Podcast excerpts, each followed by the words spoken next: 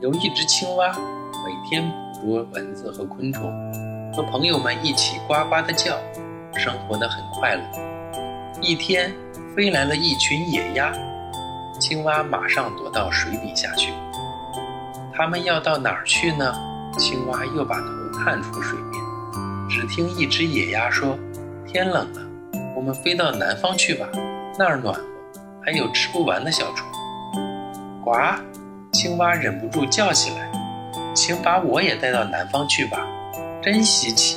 野鸭们围住它喊道：“你没有翅膀，我们怎么带你呢？”让我想一想。青蛙说完，跳进水里。不一会儿，它露出头来说：“我想出来了，你们两只鸭子叼着一根树枝，我咬住中间，你们一飞，我也就飞起来了。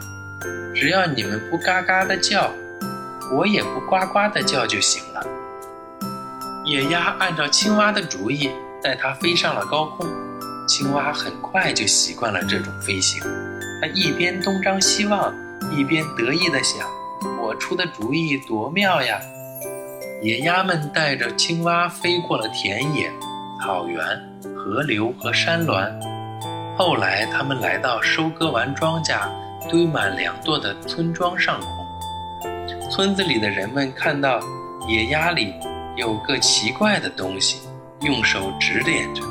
青蛙很想听听人们夸奖它。休息时，它请求野鸭们飞得低一点。第二天，它们飞得很低，可以听见人们说话的声音。看呐，村子里边的人们大喊：“野鸭抬着青蛙飞，谁这么聪明，想出这么好的主意？”青蛙再也憋不住了，忘记了不能张嘴，它拼命地叫喊：“是我啊，是我想出来的！”随着喊声，它头朝下栽去，还好，扑通一声，青蛙掉进了村边的水塘里。